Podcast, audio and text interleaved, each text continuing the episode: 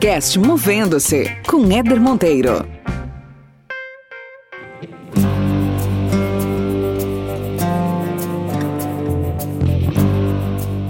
Eu não tinha terno naquela época. Eu comprei um terno, eu lembro como se fosse hoje, eu comprei um terno no Barra Shopping e eu não sabia que terno tinha que fazer bainha. Nada do que a gente conquistou foi dado ou foi herdado. Foi sempre diante de muita perseverança, muito trabalho, muita resiliência, enfim. Quem, acho que todo mundo que empreende, a verdadeira escola de quem empreende é a escola da vida. E aí a liberdade financeira não é parar de trabalhar. Porque o, o verdadeiro empreendedor nunca quer parar de trabalhar. Não é isso. É você poder escolher melhor o que você quer fazer, quando você quer fazer e como você quer fazer.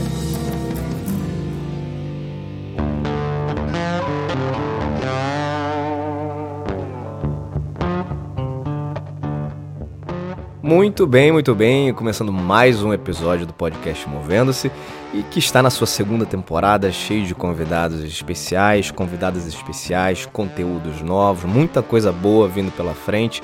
E seja bem-vindo, seja bem-vinda a mais esse episódio, esse programinha semanal que eu faço com muito carinho, muita energia para trazer conteúdo e inspiração, insight para você olhar um pouco para a sua carreira, refletir um pouco sobre a tua vida. E eu tenho convidado aqui, é muito bom ter amigo, né? Amigo porque a gente consegue convidar para várias coisas. Eu tenho um convidado aqui que é um grande amigo meu, meu irmão, e que tem uma história para lá de inspiradora queria apresentar para vocês grande Lucas Linhares. Irmão, obrigado. Obrigado pelo por ter aceitado bater um papo aqui, aceitar contar um pouco da tua vida para tanta gente que vai ouvir. E, e vamos nessa. Eu que agradeço. E me sinto muito honrado, né? Como você falou, você bater um papo com um amigo, ainda mais falando de como tudo aconteceu na sua vida, e eu espero poder contribuir aí com seus ouvintes, com algumas situações da minha vida de empreendedor e tenho certeza que, que, que irei contribuir. Você, a gente se conhece já tem alguns anos, Lucas, e você, já falei aqui, né? Eu admiro muito a tua história. Hoje você dirige uma empresa junto com o Pablo, né? A grande Pablo também, irmão do Lucas uma empresa que hoje é uma referência no Brasil né, em assistência técnica e reparo de, de, celulares. A gente vai falar um pouco sobre isso mais para frente. Mas essa história começou há muito tempo atrás, muito longe do que é hoje, né? Fala um pouco sobre, sobre a tua carreira, Lucas, sobre a tua formação, cara. Como é que isso tudo surgiu? Como é que você se tornou o empreendedor que você é hoje? Então, eu acho que eu acho que desde pequenininho eu sempre fui empreendedor e não sabia. Ah. Porque uma característica que um empreendedor tem é ser observador. E eu sempre fui observador.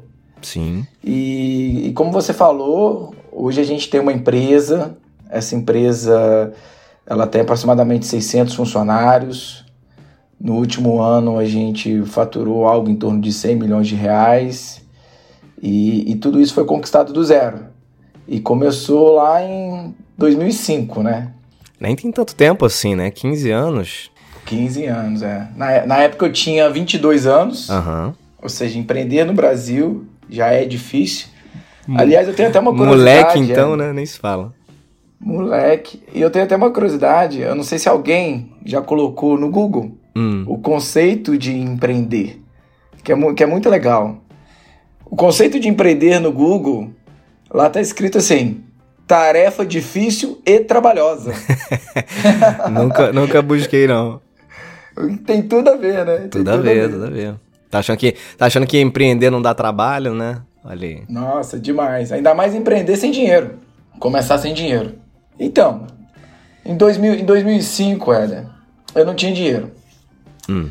E, como você disse, é, essa empresa de hoje sou eu e meu irmão, uhum. que é o uhum. Pablo Linhares. O nome da empresa é PLL por conta disso. Uhum. Pablo e Lucas Linhares. Essa é a história que a gente encontra para as pessoas que a gente conhece agora. Sim. Porém, como você é meu amigo, eu vou te contar. Vai ficar, ó, vai ficar só entre a gente aqui, tá? então, em, em 2005, é, eu trabalhava para uma empresa é, e, e, essa empresa era um centro de reparo. Na época existia era telefônica, não era nem vivo, era ATL, enfim, você sabe muito bem, você conhece muito bem desse ramo. Sim. E aí surgiu uma oportunidade da gente abrir uma assistência técnica. A gente não tinha muita pretensão, eu sempre fui muito bem de relacionamento, queria empreender, queria trabalhar para mim mesmo, queria produzir para mim mesmo. E aí foi quando minha mãe, que acabou sendo a, que sempre foi minha grande inspiração, acabou juntando eu e meu irmão, o Pablo. Ah. E o Pablo eu tirei ele de uma furadaça, Ah. de uma furada. Ele na época ele também queria empreender, mas ele queria abrir uma tipo essas lojas de revelação de filme, Kodak. Sei, sei, sei, sei, sei. Imagina isso hoje. Imagina.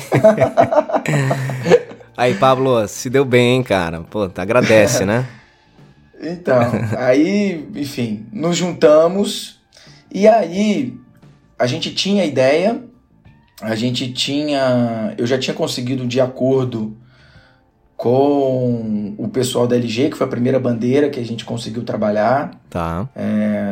que eu trabalhando na empresa que eu trabalhava, eu fiz amizade com o gestor da LG e falei para ele do meu sonho, do, do, do meu desejo. E o Pablo tinha um contato também muito forte com a Samsung na época. Uhum. Mas só deixa eu voltar um pouco aqui. Onde é que a sua mãe entra nessa história? Ela já tinha algum tipo de negócio eh, voltado pra essa área de, de celular? De como é que como é que ela entra nessa nesse trio aí? Então, a minha mãe, na verdade, a minha mãe é a melhor comerciante que eu já conheci no planeta. Muito A minha bom. mãe, a gente brincava, a gente costumava dizer que ela vendia areia no deserto. Aham. E ela conseguia te convencer que a areia dela era melhor que aquele monte de areia que estava no chão. Certo. Então minha mãe, minha mãe sempre foi espetacular.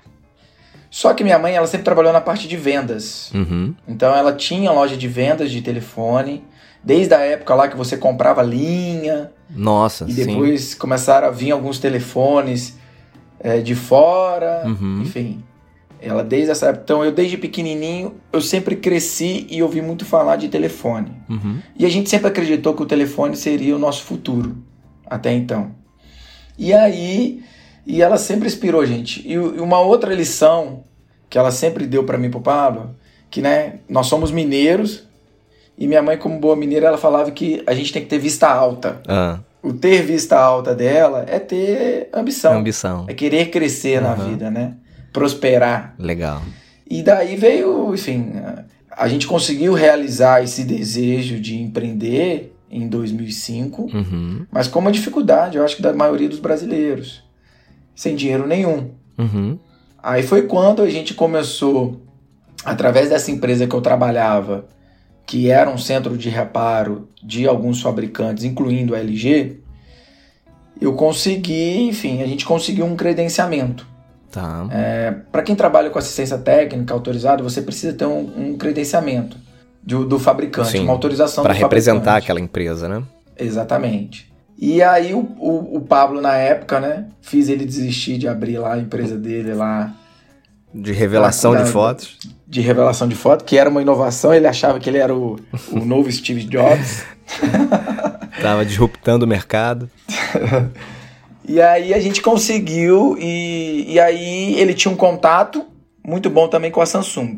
E aí desde o início a gente decidiu ser multibrand, então ser multimarcas. Uhum. Porém a gente tinha a ideia, a gente tinha o contato com os fabricantes, mas a gente não tinha um principal que era o dinheiro, né, a grana do investimento. Sim. E a gente não tinha nenhum real, Ellen. Não é, não é que eu tinha pouco dinheiro, a gente não tinha nada de dinheiro, nada de dinheiro. Uhum. E aí, naquele momento, a gente foi procurar algum sócio, algum investidor, algum amigo, alguém mais próximo que, que quisesse estar nesse sonho junto com a gente. Uhum. Que pudesse entrar com capital e vocês com o trabalho. Exatamente. E aí, na época, a minha mãe, ela tinha um amigo que se chamava Leandro. Uhum. E esse Leandro, ele era um investidor. Ele, na época, ele tinha vários tipos de negócios.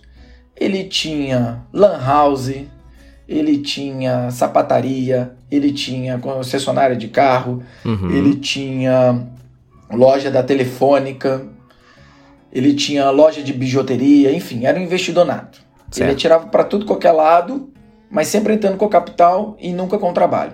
Certo. E aí, enfim, e aí a gente conseguiu fazer. Na época ele investiu 30 mil reais. E qual que era o nosso combinado?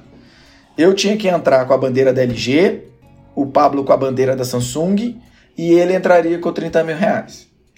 Caso tudo desse errado, eu teria que devolver para ele 10 mil reais, o Pablo devolver para ele 10 mil reais e ele tomaria o prejuízo de 10 mil reais, ou seja, todos ficaríamos Uhum. com prejuízo de 10 mil reais. Uhum. Dito isso, acertado, todas as cláusulas, Ah, enfim, ele investiu 30 mil reais e a gente montou a nossa primeira assistência técnica em Petrópolis, no interior do Rio de Janeiro. legal. E essa, e essa assis- assistência, ela, ela reparava aparelho LG e Samsung. LG e Samsung. Porém, né, como as pessoas devem conhecer, Petrópolis é uma cidade pequena, de um pouco Uhum. mais de 300 mil habitantes, no interior do Rio de Janeiro. Região serrana. Então, região serrana, na época não tinha tanto celular quanto hoje, né? É, hoje a gente tem mais celular do que pessoas no Do que Brasil. habitante, é. E aí o volume era muito baixo. Uhum. Então, ah, trabalhava eu, Pablo, e a gente contratou um técnico. Então a gente tinha um funcionário, que esse funcionário, inclusive, ganhava mais do que a gente no início. e, e a gente fazia tudo. Como todo empreendedor, você faz tudo. Então, Sim, sim. eu era atendente, eu era estoquista, eu fazia parte administrativa, o Pablo também, telefonista, enfim. Nós Cobrava escanteio e cabeceava. tudo.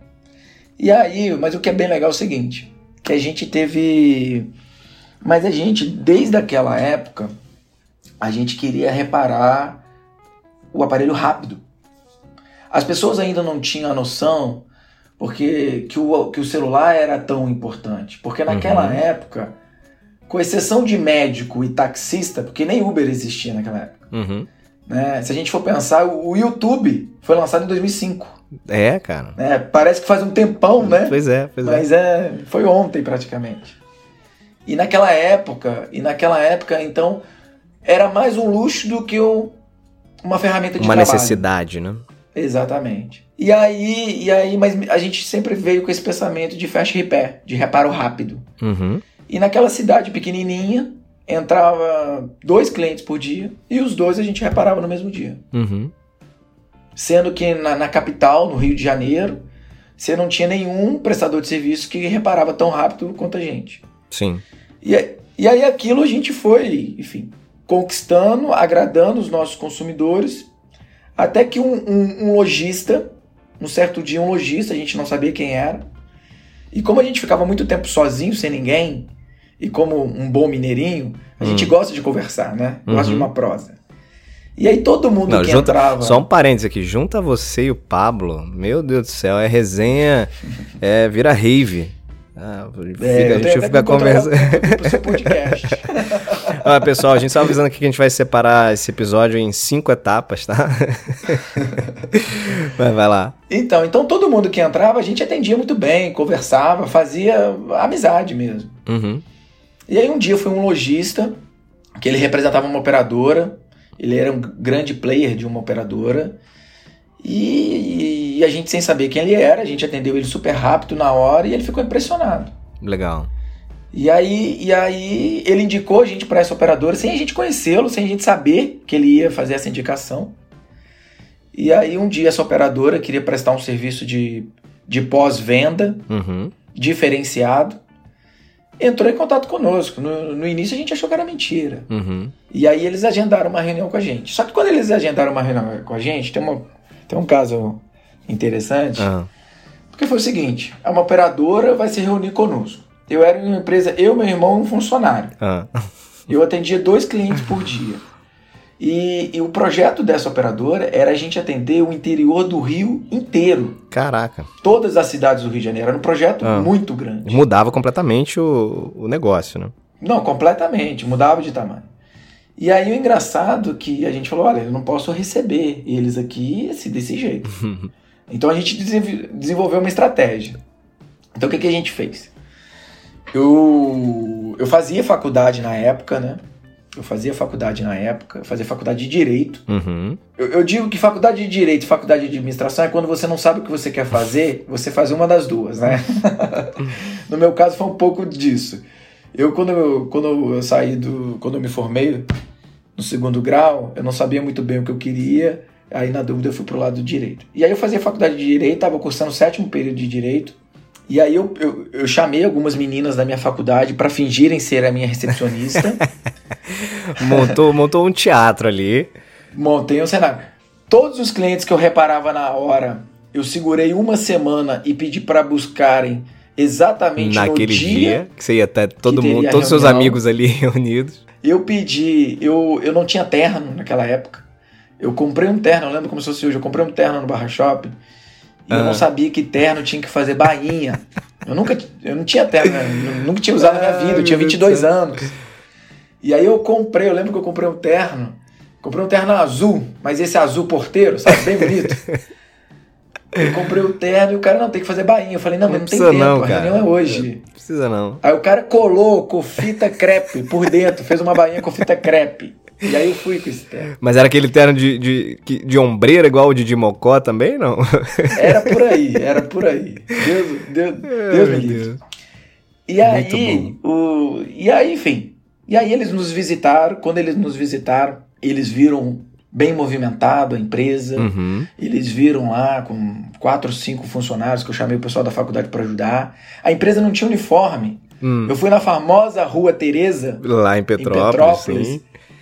E mandei bordar ali na hora uma camisa branca. Você tá brincando, hora. cara? Na hora, mandei fazer tudo na hora. E, enfim, a visita foi super positiva, deu super certo a visita. A gente conseguiu fechar esse contrato. E, e, eu lembro que essa questão de internet ainda era muito nova, né? Uhum. E, e eu lembro que um, um, dos gestores dessa operadora perguntou pro Pablo, meu irmão: Ô Pablo, e você tem sistema web? E ele não sabia o que era web. Aí ele tem, o meu é webcíssimo, é muito web. Cara, que na figuras. hora, É porque na hora, não é que a gente queria mentir, não era isso. É porque a gente sempre teve muito um, um perfil de, de, muito trabalho, de ser muito trabalhador. Se vira nos 30, é, né? Nada do que a gente conquistou foi, foi dado ou foi herdado. Uhum. Foi sempre diante de muita perseverança, muito trabalho, muita resiliência, enfim. Então a gente sabia que naquele momento, eu não sabia do que se tratava, né? A gente não sabia do que se tratava, mas a gente ia conseguir, a gente tinha certeza disso, que a gente ia conseguir. Legal. E aí, enfim, na época a gente ficou super nervoso, mas hoje a gente dá risada. e aí a gente fechou o contrato, começamos a atender o interior inteiro do Rio de Janeiro. E, e a empresa realmente mudou de patamar. Mas aí só uma, só uma, uma, uma pergunta. Você vocês criaram ali, obviamente, um, um, um, cenário ali emergencial, né? Uma, uma operação de guerra ali para conseguir fechar um contrato super importante que é, mudaria e como mudou, né, a realidade do negócio de vocês. Mas aí, beleza, topei, vou assinar o contrato com vocês. E, e o que vocês precisaram fazer para dar conta dessa, dessa demanda tão grande que vocês não estavam nem um pouco preparados para ela do ponto de vista operacional, infraestrutura, funcionários? Qual foi o passo seguinte à, à, à resposta positiva de fechar o contrato? Não, então. Assim que a gente teve o contrato fechado, a gente tinha uma questão ainda de não ter capital. Uhum. E, e, o Leandro, como ele era um sócio investidor, uhum. É, a gente foi pedir para ele, falou, Leandro, ó, aqueles 30 mil acabou. A gente precisa de mais, porque agora a gente precisa se, se reestruturar, a gente precisa contratar mais pessoas, enfim, a gente precisa investir na empresa.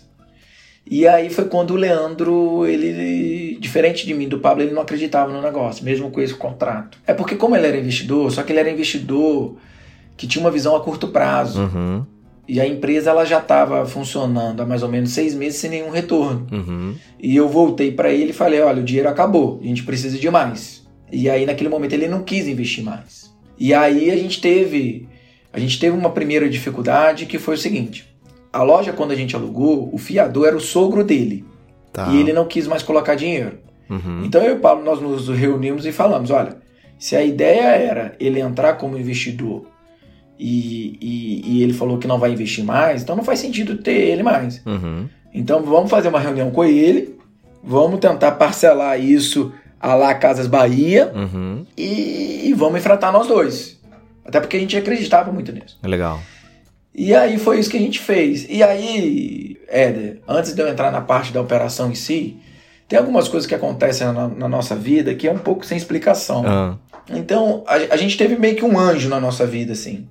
E de graça. ah, Aquele mesmo, aquele mesmo empreendedor do, lojista que eu te falei que indicou a gente para aquela operadora, a gente se viu num, a gente se viu num momento muito grande de dificuldade, porque o Leandro saiu e o dono do imóvel queria tomar o imóvel porque não tinha mais fiador. ou seja, Então, vocês corriam o risco de ficar sem, sem a loja física, né? sem a empresa. E aí ninguém da minha família tinha um imóvel. E é difícil você pedir isso para alguém. Claro. E aí, ele- e aí Éder, eu e o Pablo, nós fomos conversar com esse lojista, que a gente sabia que ele era. que ele tinha dinheiro, que ele vivia bem na cidade. Eu tinha visto ele na minha vida duas vezes. Duas vezes. Eu e o Pablo, a gente, foi, a gente marcou um almoço com ele. E eu lembro como se fosse hoje. Esse almoço, a gente tinha 20 reais para almoçar com ele. Quando a gente chegou no restaurante que ele indicou, eu achei que o restaurante era caro. E aí, na hora da gente sentar para almoçar, como a gente só tinha 20 reais, eu falei para ele que eu já tinha almoçado. Uhum. Porque eu não queria passar vergonha de no final do almoço não ter o dinheiro para pagar. Sim. E aí ele, e eu tava morrendo de fome. E o engraçado, né? Que o Pablo não, o Pablo é diferente de mim, você conhece ele, tem outro perfil. O Pablo, não, tô morrendo de fome, sentou pra comer. E o Pablo comendo e fazendo caras e bocas pra mim. Lucas, você tem certeza que você não tá com fome? E ele sabia o motivo pelo qual. E aí eu, não, não, tô satisfeito, obrigado, obrigado. Nesse almoço, o intuito desse almoço, a gente foi pedir para esse lojista ser o nosso fiador. Uma pessoa que nós, nós tínhamos. Enfim, eu tive contato com ele duas vezes. Zero minha vida. intimidade, né? Zero intimidade. Cara, e esse cara acreditou na gente, Adam, você acredita? Do nada. Maravilha. E hoje a, a gente vê algumas situações assim que pai nega pra filho, filho nega pra pai, irmão nega pra irmão. E um cara que tinha me visto duas vezes na vida aceitou ser meu fiador. Então por isso que eu falo que às vezes a, a vida coloca uma espécie de anjo assim, Uhum. e é bem legal.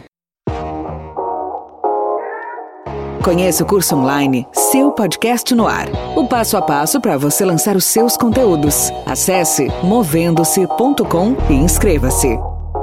Opa, vamos fazer uma pausa aqui e essa pausa, obviamente, além de reforçar e te incentivar a conhecer o curso online, seu podcast no ar, eu queria também recomendar um episódio muito legal da primeira temporada. Você que está ouvindo aqui esse bate-papo com o Lucas, tem um episódio da primeira temporada que é o episódio número 11 com o querido Fabrício Oliveira.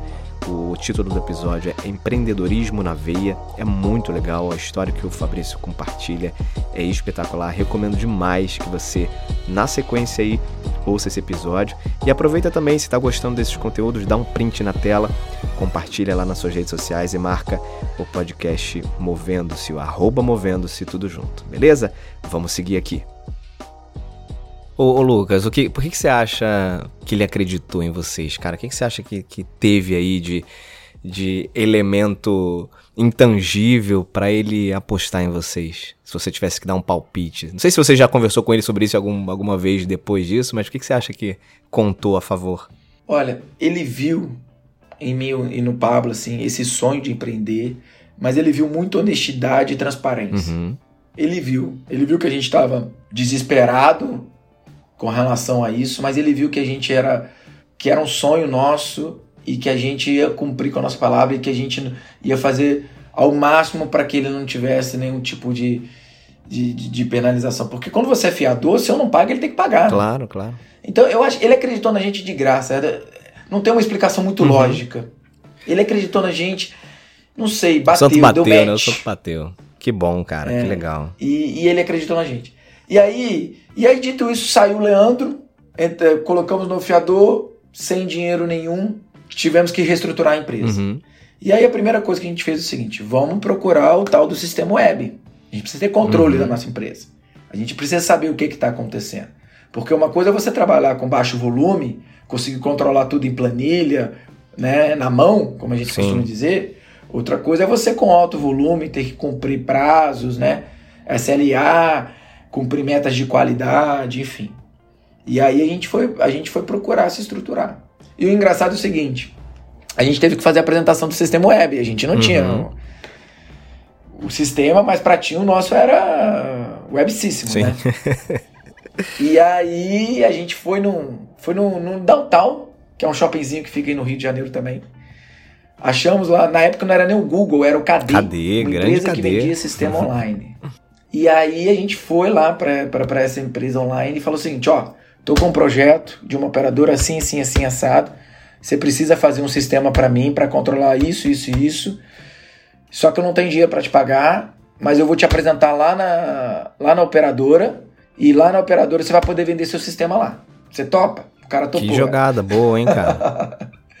Excelente. E aí o cara topou, fez o sistema pra gente, a gente apresentou na operadora, foi um sucesso, eles gostaram, e enfim. E aí a gente estruturou, é, estruturou é, toda a parte de a parte de sistemas da empresa, a parte de, Uhum. de, de pessoas, recursos humanos também da empresa, a gente contratou mais pessoas, qualificou essas pessoas, e aí a gente foi crescendo gradativamente. Agora o que é legal é que dois meses depois que a gente pegou esse projeto, mesmo sendo um, um projeto muito grande pra gente naquela época, pra dar uma noção, a gente, a gente ia sair de dois aparelhos de reparo por dia para 50 por dia, Nossa. né? E aí, ou seja, a gente ia crescer muito. Uhum. Dois meses depois, essa operadora ela veio oferecer pra gente atender a capital inteira. Caramba. Olha que legal. Que legal. E, e aí eu ia sair de 50 para Tá 100. 100. Uhum. Então deu tudo certo, deu tudo certo. E obviamente essa, essa- esse crescimento exponencial só aconteceu porque eles viram que vocês conseguiam dar conta, né? E que o serviço vinha sendo feito com qualidade, né? Do contrário, obviamente ninguém ia continuar investindo e, e- e colocando mais aparelhos para serem consertados, né? Sim, não, eu, eu e o Pablo, a, a gente tem. A gente tem uma frase que a gente segue, que inclusive foi o Pablo que escreveu, até na nossa empresa tem essa frase, que a gente costuma dizer o seguinte: que nós gostamos de fazer o básico primeiro, depois o possível. E quando notamos, já estamos fazendo o impossível. Uhum. Então, em todos os nossos projetos a gente trabalha assim. O, o que, que o nosso cliente quer? Vamos fazer o básico, vai. Tá bom, agora vamos fazer a. Olha, ele pediu verde. Dá pra entregar o verde amarelo. Vamos fazer o verde amarelo? Vamos fazer o verde amarelo. Uhum. Daqui a pouco eu tô entregando pra ele um arco-íris inteiro. Uhum. Então, essa é a nossa ideia, essa é a nossa filosofia de trabalho.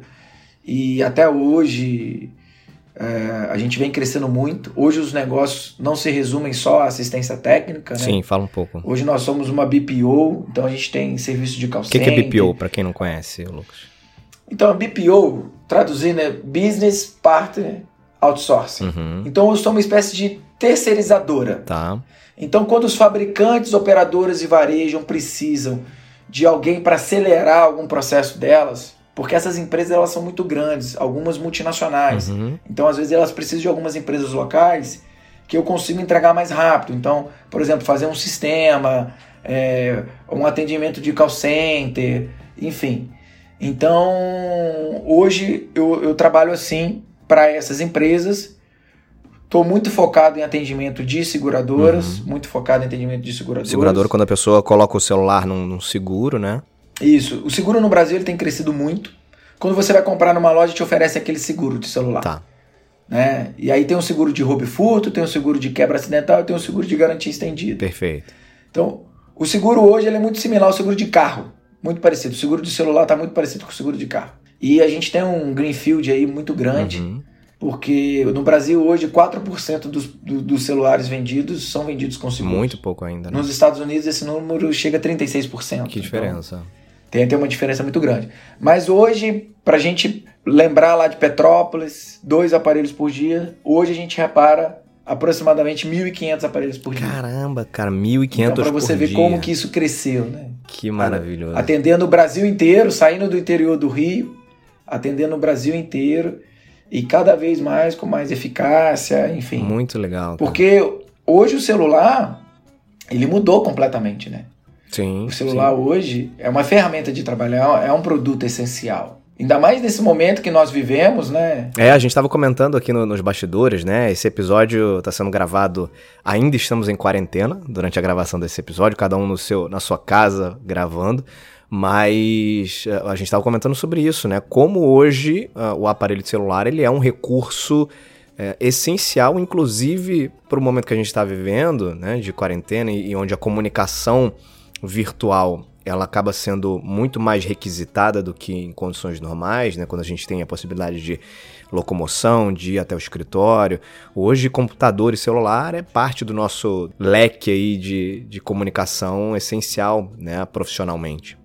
Sim, e, e cada vez mais. É, hoje nós somos um dos maiores players do Brasil. Muito bom, cara. Construíram de uma lojinha lá em Petrópolis, na região Serrana do Rio, construíram hoje uma das referências no Brasil, uma das maiores, um dos maiores players do Brasil nesse ramo. 600 funcionários, faturamento de 100 milhões no ano passado. Cara, que case. E isso é que eu chamo de movendo-se, né, cara? Você e o Pablo são exemplos clássicos do que a gente entende como pessoas que de fato correram atrás, se moveram, não ficaram satisfeitas com o status quo das coisas, não ficaram satisfeitas com aquele cenário é, cheio de obstáculo que poderia ser um, uma barreira importante para o crescimento de vocês. Muito legal, cara, muito bom. Eu já conhecia um pouquinho dessa história. A gente, como é amigo já de longa data, mas foi muito bom conhecer outros detalhes aqui que eu não conhecia. Não, que bacana. E agora a gente entra numa numa segunda onda, né? Porque a primeira onda, quando você vai empreender, no meu caso, eu tinha 22 anos ah. de idade, comecei cedo, né? Ter o meu próprio negócio. Primeira coisa que você quer é criar a sua independência financeira, né? Sim, Esse sim. é o primeiro objetivo. Você não quer depender de pai e mãe, né? E, e aí, enfim, aí você consegue criar a sua independência financeira, você começa a trabalhar, começa, você vê que o que você começa a colher um pouco do que você plantou. E aí agora você começa a entrar na segunda onda, que é a liberdade financeira, que é muito uhum. legal também. Uhum. Que para mim a minha escola, né, foi a escola da vida, né? Que é, acho que todo mundo que empreende, a verdadeira escola de quem empreende é a escola da vida. E, e, e, o legal é que essa segunda onda da liberdade financeira, o que seria essa liberdade financeira? É você conseguir criar uma renda na qual você não precise do dinheiro. Uma renda uhum. passiva, que você não precisa uhum. do dinheiro. Então, tem alguns especialistas, eu não sei se, se, você já viu isso, mas é bem bacana também, que tem alguns especialistas que ele fala o seguinte, que para você pensar no número, X número, quanto número você, se você ganhasse hoje por mês, você estaria satisfeito? Certo. Daria para você viver. Então, para mim pode ser 10, para você pode ser 5, ou vice-versa, né? Muito relativo esse número. Mas, mas ele falou para você pegar esse número e multiplicar por 300. Caramba! Uhum. É esse que tem que ser seu objetivo. Entendi. Porque a partir... você chega nesse objetivo, você conquista a liberdade financeira. Exatamente. Quando você consegue, nesse número que você entende, que é o número que você vai viver bem, que é o número que você quer para você, para suas despesas mensais, se você chega nesse número vezes 300, você conquista a liberdade financeira. E aí a liberdade financeira não é parar de trabalhar. Porque uhum. o, o verdadeiro empreendedor ele nunca quer parar de trabalhar. Não é isso. Claro. É você poder escolher melhor o que você quer fazer, quando você quer fazer e como você quer fazer. Perfeito, né? perfeito. Hoje a gente tem vários exemplos assim. Por exemplo, Bill Gates, Jeff Bezos. Os caras uhum, são bilionários. Uhum. E os caras trabalham pra caramba. Sim, sim. Precisa não é mais trabalhar. dinheiro que tá na mesa, né? Não é mais dinheiro que tá na mesa não é caras. Eles não, eles não têm mais esse. Tanto que o próprio Bill Gates, ele já há alguns anos, ele entrou numa, numa linha de atuação muito voltada para o legado que ele quer deixar no mundo, né? Com uma série de, de iniciativas sociais, de né, benfeitorias por vários países do mundo. Então, para ele deixou de ser. O propósito deixou de ser faturar, né? Tá Sim. muito além disso já. Não, e é, e é, muito bacana porque hoje em dia, eu estava até conversando com o Pablo esses dias. Hoje, a minha maior realização é quando eu fecho um contrato, não com, quando eu recebo por ele. É engraçado isso, né? Sim. No sim. início a gente fica muito focado no dinheiro, na grana. O número que ali. o contrato representa, né? Hoje não. Hoje, quando a gente fecha um contrato ou quando a gente faz alguma coisa bem feita, a gente sabe que o dinheiro é a consequência daquilo ali. Claro, claro. Então é, mu é muito legal isso, é muito, muito bacana legal. isso. Não, faz todo sentido, né? Porque para você, para vocês, né? Imagino que o, o, grande prazer de fechar um contrato é que fechar um contrato é reflexo de um, de um bom trabalho que vocês estão fazendo, de, da confiança que outras, outras empresas, outros parceiros estão tendo no negócio de vocês. Ou seja, isso vai mostrando que tudo que vocês construíram até aqui vem dando resultado, independente do, do número final que aquilo ali gera mas uh, acho que naturalmente o aceite de alguém, né? Você, cara, eu sou, eu sou bem quisto na minha área de atuação, né? Isso pra gente dá uma satisfação enorme, com certeza. Sim, não, fenomenal. Muito bom. Meu camarada, seguindo aqui para a parte final do nosso bate-papo, que tá excelente. Já passou aqui, passaram-se quase 40 minutos, eu nem percebi. Mas eu queria te fazer algumas perguntas clássicas aqui no podcast Movendo-se, nessa segunda temporada, inclusive, para quem é, já acompanha o podcast há um tempo. Primeira pergunta que eu queria te fazer é o seguinte, Lucas: se você não tivesse essa carreira, né, não tivesse trilhado essa carreira de empreendedor que você trilhou, de baita sucesso hoje que você tem, você e o Pablo, que profissão você teria se você não fizesse o que você faz hoje? O que você faria? Então, eu quando eu fui abrir a empresa, eu estava estudando direito, como, como eu havia falado. Sim. E eu já estava no sétimo período. Então, na época, eu estava tentando um estágio na Estácio de Sá, que era a faculdade que eu fazia. Uhum. Então, muito uhum. provavelmente hoje eu seria o advogado, eu teria, advogado. eu estaria nesse nesse âmbito aí da justiça. Mas provavelmente Legal. advogado, acredito eu. E casou com uma advogada, né? Casei com uma advogada, né? Raquel, Raquel, beijo é que, pra Raquel. Como é que é a vida, né? E, e brava, Muito hein? Legal. Brava, hein? É Muito bom, cara. Agora, momento movendo-se. Momento movendo-se é um momento para você indicar algum tipo de conteúdo, que pode ser literatura ou não. É, pode ser um filme, uma palestra, um livro, qualquer coisa que você queira indicar que você acha que pode acrescentar para quem está ouvindo a gente. Olha, eu gosto de histórias que, que são baseadas em fatos reais. Então, eu tenho um livro que eu li que eu gostei muito, que eu gostei muito, que ele chama As 16 Leis do Triunfo, é de Napoleão Hill. Esse livro, Legal. basicamente, o, o que ele diz é o seguinte: ele pegou na época 1800 alguma coisa, ele entrevistou centenas de pessoas bem-sucedidas tá. e, e, e, e, fez um perfil dessas pessoas. E dentro desse perfil que ele traçou dessas pessoas, ele, ele colocou 16 principais características que ele entende que como são características comum. de uma pessoa de sucesso. Uhum. E aí é muito legal desse livro, mas dentre essas características, tem duas que eu gosto mais. Uma questão de você ter o objetivo definido e uma uhum. outra básica, gastar menos do que você ganha. Simples assim. Sem dúvida, sem dúvida. Beleza, então, as 16 leis do triunfo, certo? Napoleão Hill. Isso. Indicado, maravilha. E cara, você se pudesse refletir sobre os maiores erros que as pessoas podem cometer, né? ou talvez o maior erro que as pessoas podem cometer na carreira delas, na vida profissional delas, o que, que você citaria aqui? Eu, eu vejo hoje pelos meus colaboradores, né? Então, como eu tenho colaboradores em, em estados diferentes, eu vejo uhum. que muitos têm perfis diferentes, né? E eu já Sim. fui um. Então eu acho que talvez o maior erro é você trabalhar de acordo com o que você ganha no momento. O que, é que eu quero dizer com isso? Às vezes as pessoas elas acham que elas são mal remuneradas ou que elas uhum. poderiam estar em cargos maiores do que elas estão hoje uhum. e aí elas não dão o seu máximo. Então eu acho que você tem que dar o seu máximo sim, em qualquer fase que seja da sua vida trabalhe independente do que você ganhe, porque independente da empresa que você trabalha, é o seu nome que vem em primeiro lugar. Claro, claro. Então eu acho que, eu acho que o principal erro é esse. É, é, é ficar tentando mensurar, avaliar e, e, e, se limitar no seu trabalho. Cara, muito legal isso. Eu, eu, você sabe, bom, minha carreira dentro dessa área de, de RH, é, esse tema acaba sendo muito recorrente, né? Durante a minha trajetória, sempre tive muito contato com esse tipo de situação. E se você for parar para observar, Lucas, o, o, o que acaba acontecendo com muitas pessoas é que elas enxergam o trabalho como uma troca financeira né, entre aquilo que eu tenho de tempo, ou seja, eu vendo as minhas horas e o meu serviço em troca de um determinado valor. Né? E se você está me pagando esse determinado valor, eu vou trabalhar esse determinado tempo. Né? O tempo que eu digo não necessariamente volume de horas, mas uhum. eu vou prestar esse serviço aqui porque você está me remunerando por isso. Né? E esse, infelizmente, essa infelizmente é uma armadilha que muita gente cai, justamente por isso que você falou.